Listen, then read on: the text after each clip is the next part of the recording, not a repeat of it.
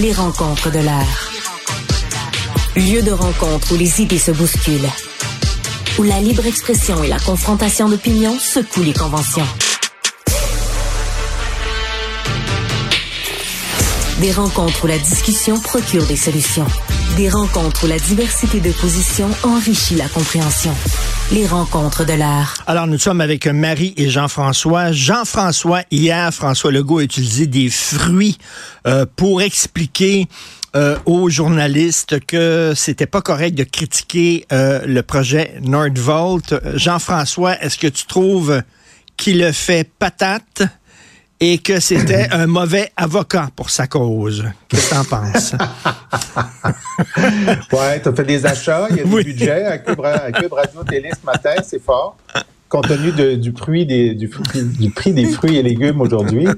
Euh, écoute, euh, moi, j'ai pas compris pourquoi il y avait trois fruits. Oui. D'abord, d'habitude, on dit on des pommes et des oranges. Des pommes et des oranges. Et là, il y avait une banane. Qu'est-ce qu'elle faisait, la banane là? La, pleure de banane? Pourquoi? J'ai la réponse. Il voulait s'auto-pelure de bananiser. Voilà, c'est pour ça. Mais ça, c'est à cause de Richard. C'est parce que, Jean-François t'a fait pratiquer à Richard hier le mot auto-pelure de, bananiser. Puis boum, ça l'a inspiré le premier ministre avec une banane. Mais, mais ça fait, ça fait. il infantilisait. Écoute, là, il, attends une minute.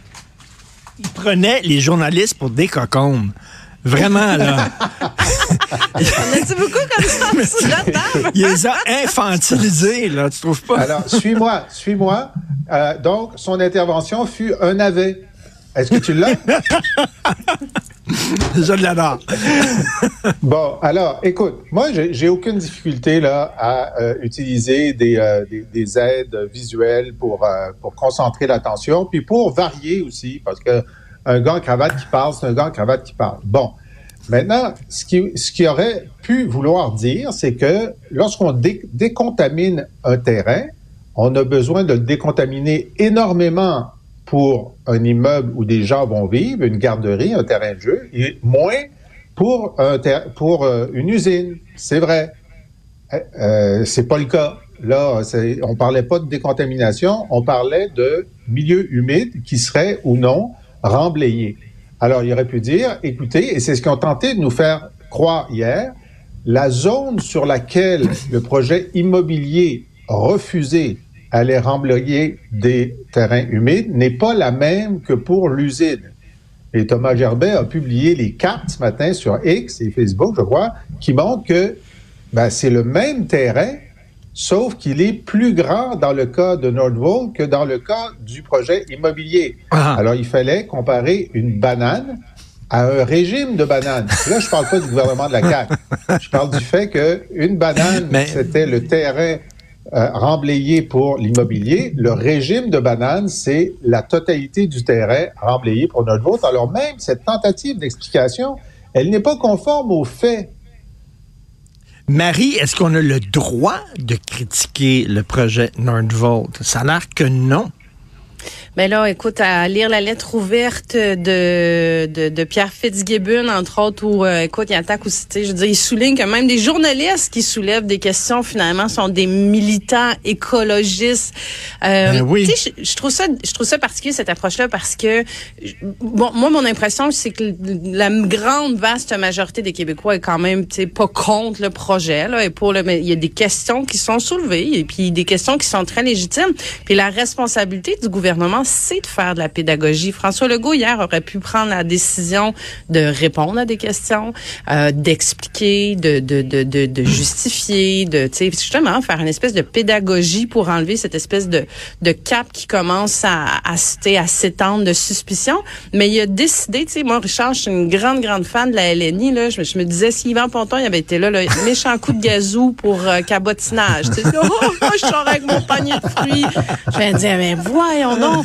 Tu sais, puis là, c'est pas spontané, là, c'est réfléchi, là. Il, est allé chercher des fruits. Il y a des gens autour de lui, son entourage, lui a dit, ouais, ouais, c'est bon, OK, on, y va, tu sais. Puis je me disais, ça, c'est le même François Legault qui, il y a quelques semaines, nous disait, j'ai pris la sage décision de moins parler, hmm. de ben moins intervenir dans les couloirs. Je me disais, mais quelle belle occasion ratée. Ben oui, euh, il y avait un côté infantilisant.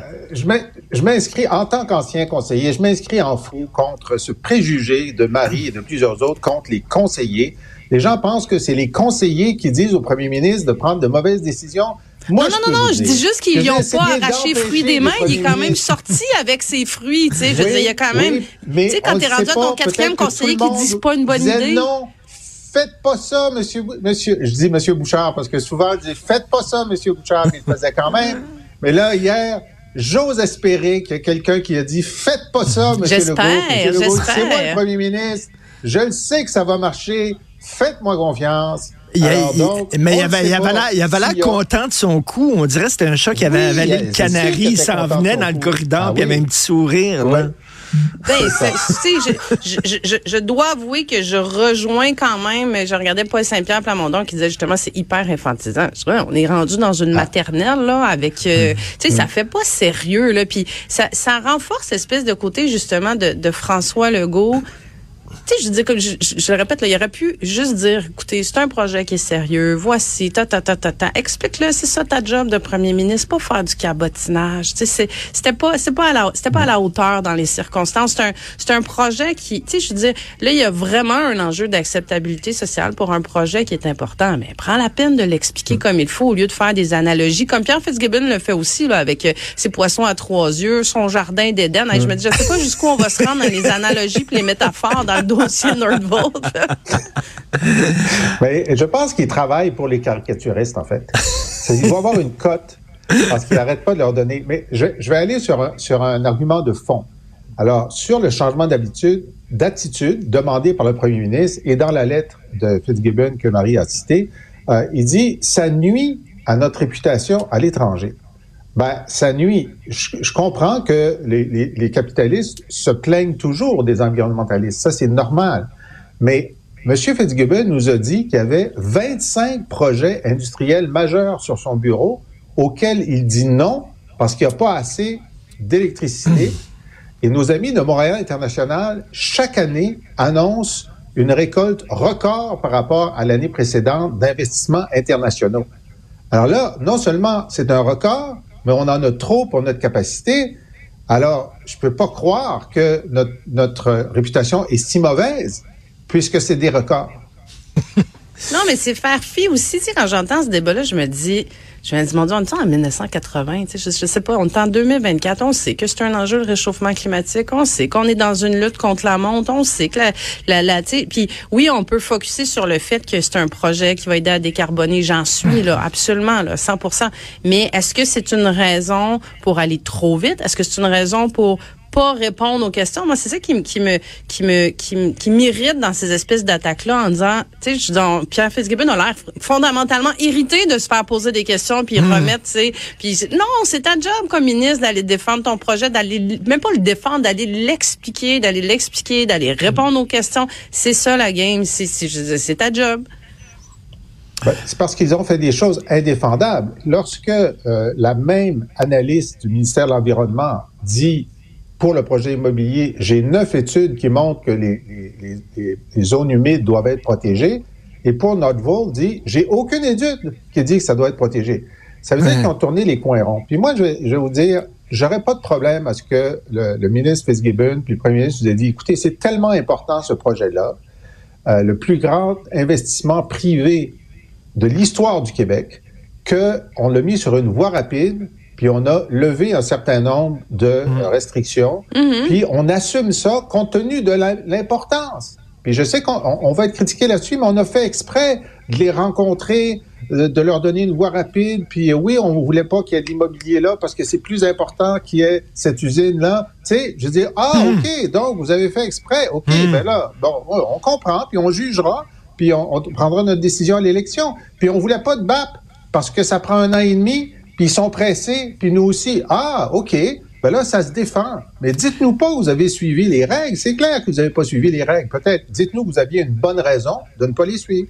Euh, Marie, euh, hier, tu disais que tu étais mal à l'aise avec la sortie de Jean-François Roberge qui disait, euh, à cause de, du nombre incroyable de demandeurs d'asile, l'identité québécoise, elle est menacée. Tu disais, il n'y avait pas besoin d'ajouter cette couche-là. Il aurait dû s'en tenir aux pressions sur le système d'éducation, système de santé, logement. Puis bon, justement, hier, il y a plein d'organismes. Il y a des organismes qui défendent les droits de la personne, les immigrants, Amnesty International, qui a dit, ben là, le discours de la CAQ, ça commence à être anti-immigrant, xénophobe, etc. Euh, qu'est-ce que tu penses de ça, toi?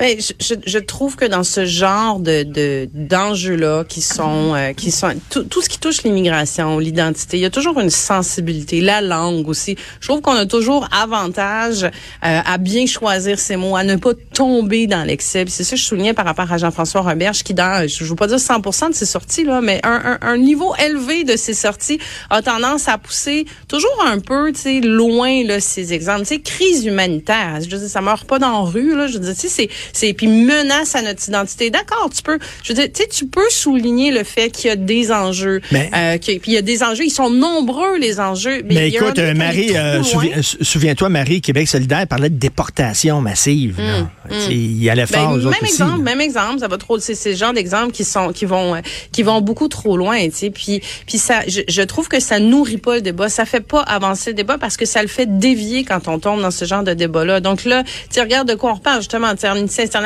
Qui veut dire que là, on, rentre dans un discours de haine, puis de, puis là, ben, oh non, on va se défendre, puis de se dire, ben non, comme société, on n'est pas raciste, on n'est pas dans de la haine, puis je dis, oh, on passe à côté complètement du euh, du fond du problème, qui est, on a des euh, des CPE, des garderies qui débordent, on a des écoles qui débordent, on a un réseau de la santé qui déborde, on a des gens, euh, on est au-delà de notre capacité d'accueil, tu sais, c'est ça le fond du problème, puis là, on va se retrouver à débattre encore sur de la terminologie puis de la sémantique, on est en crise, on n'est pas en crise, notre identité est menacée? Ou pas menacée.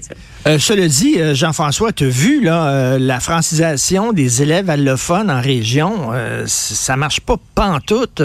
Quand tu es dans une classe puis il y a seulement un étudiant, ça c'est à Vaudreuil, un élève seulement qui parle français, dont la langue maternelle est le français, les autres parlent toutes sortes de langues et là, il faut qu'ils parlent en anglais pour pouvoir se comprendre. Ben oui, c'est une menace à la langue française et un peu à l'identité du Québec, tu trouves pas? Ben, moi, je pense qu'il ne faut pas avoir peur de, de, regarder les réalités désagréables en face et de bien identifier les coupables. Alors, la réalité, crise humanitaire, ben, on sait depuis l'an dernier qu'il y a une augmentation significative, très significative du nombre d'itinérants à cause de la crise du logement, à cause de l'inflation, mais aussi à cause du fait qu'il y a un demi-million de, de, personnes de plus sur notre territoire qui a euh, huit ans. Un demi-million. Alors, c'est la, faute d'aucune de ces personnes-là, de ce demi-million-là, qui ont tous euh, accepté les règles. C'est la faute de, des politiques publiques, des gouvernements qui ont fait en sorte qu'il y ait un demi-million de plus. Puis ça, c'est à la fois Trudeau et Legault. Maintenant, moi, j'apprends que l'identité québécoise est tellement robuste, inoxydable, qu'il n'y a rien qui pourrait l'atteindre et aucun nombre de gens qui ne parlent pas français, qui est sur notre territoire, ne justifie qu'on se pose la question de savoir s'il y a un moment où il y a un point de rupture sur l'identité québécoise. Moi, je regarde au contraire ces chiffres et je vois que le commissaire à la langue nous a dit la semaine dernière qu'au cours des dix dernières années, on a 51% de plus d'unilingues anglophones sur notre territoire, que c'est impossible de franciser les temporaires, puis que le tiers là, c'est dans une autre colonne, le tiers des demandeurs d'asile et des réfugiés ne parlent pas le français, le tiers. Alors, je me demande, je demande à Marie, je demande à Amnesty International, à partir de combien de gens qui sont unilingues anglophones sur notre territoire, est-ce qu'on peut commencer à dire qu'il y a un problème sur le critère numéro un de notre identité, notre capacité à maintenir le français comme langue commune? Marie, est-ce qu'effectivement, il n'y a pas une menace sur l'identité québécoise, dont la langue? Je, j'ai tendance à pas euh, embarquer dans ce dans ce genre de, catastrophisme, je vais le dire euh, de cette façon-là. Mais c'est impossible. Il n'y a pas de chiffre, il n'y a pas de moment, il n'y a pas de point de bascule. Ce serait quoi là? Ou est-ce que jamais on peut dire ça? Ah, je dis pas qu'on peut jamais. je dis, si t'as envie de le dire, euh, Jean-François, dis-le. Mais est-ce que à l'heure actuelle, aujourd'hui, maintenant, notre identité euh, culturelle, est-ce qu'elle est menacée à cause des demandeurs d'asile? Tu sais, je veux dire, c'est ça, c'est parce que c'est un paquet d'amalgame qui est ah. fait de la même façon que je, je, je vois, tu sais, François euh, François Legault sortir sur les CPE puis les demandeurs d'asile. Je suis bien désolée, mais la crise là, puis le manque ben, d'accès dans les CPE, ça, ça, ça, date d'avant ça. de plus 50% de plus d'unilingues anglais au Québec. D'après toi, ça n'a pas d'impact sur notre capacité à rester une société francophone, surtout à Montréal? Aucun Mais Encore là, ça, dépend toujours des chiffres que tu prends, Jean-François. On l'a déjà eu mille fois, ce débat-là. Est-ce que c'est la journée où ils arrivent, ils parlent pas en français? Soit parfait, tu leur laisses un an, deux ans, trois ans. Est-ce qu'ils parlent en français trois ans plus tard? Est-ce que leurs enfants parlent en français? Est-ce qu'ils parlent pas en français à la maison, mais dans leur lieu de travail, ils parlent en français? Est-ce que dans la société, ça parle en ben, français? Je, je veux juste te répondre. Donc, 50 d'augmentation en 10 ans toi, tu penses que notre capacité d'intégration va permettre de, penser que ça va être correct, ça va bien aller. Ben, je, je, je, demeure convaincu que si on se donne les moyens de le faire, si on met des programmes en place, si on fait de la francisation sur les milieux de travail, si on nous, tu sais, c'est, c'est, si, ah, si on fait rien, ça coûterait 13 milliards de dollars. Ah, mais Jean-François, si on fait rien puis qu'on se croise les bras puis qu'on pense la pensée magique, qu'ils vont se franciser tout ça, c'est sûr que ça arrivera pas puis c'est sûr qu'on va s'angliciser, c'est évidemment, tu sais. Excellent débat. C'est signer un chèque de, tu es prêt à dépenser 13 milliards de dollars de maintenir ce, ce, ce, ce, ce niveau-là. L'an prochain, il va en avoir 600 000. L'année prochaine, 700 000. Bon, ben, je dirais, région des murs et des frontières et fermons, euh, enfermons-nous dans un bocal ou c'est quoi l'autre solution? Faisons venir seulement des gens qui parlent en français. Donc, mobilisons-nous vers les pays du Maghreb, l'Afrique seulement. Les deux seuls choix qu'on a, c'est zéro ou 500 000. Il n'y a pas de choix entre les deux. Il n'y a pas de choix entre les deux. Comme disent euh, les Anglais. tu dis, tu dis fermons, fermons les frontières, ça c'est zéro. Alors tu dis c'est soit zéro ou 500 000. Ah, mais on priorisons, on est 270 millions de francophones à travers le monde. Bon, priorisons, tu sais, je veux dire, le gouvernement Legault nous a dit on va prioriser des gens qui parlent en français, mais c'est pas ce qu'ils font non plus. C'est tout le temps qu'il nous reste, malheureusement. Euh, euh, Jean-François et Marie, je trouve que l'affaire est ketchup. C'était une excellente émission. Donc, l'affaire est ketchup. merci à vous deux. Salut. Bye. Bonne journée. Euh, merci, ça a brassé. Merci beaucoup à l'équipe, à la recherche, Florence Lamoureux. Merci mille fois Florence, euh, Marianne Bessette, à Jean-François Roy, bien sûr, à la réalisation, la mise en onde. Il y a aussi quelques minutes Tristan Dupont-Brunet. Euh, on se reparle lors de notre prochain épisode. Merci.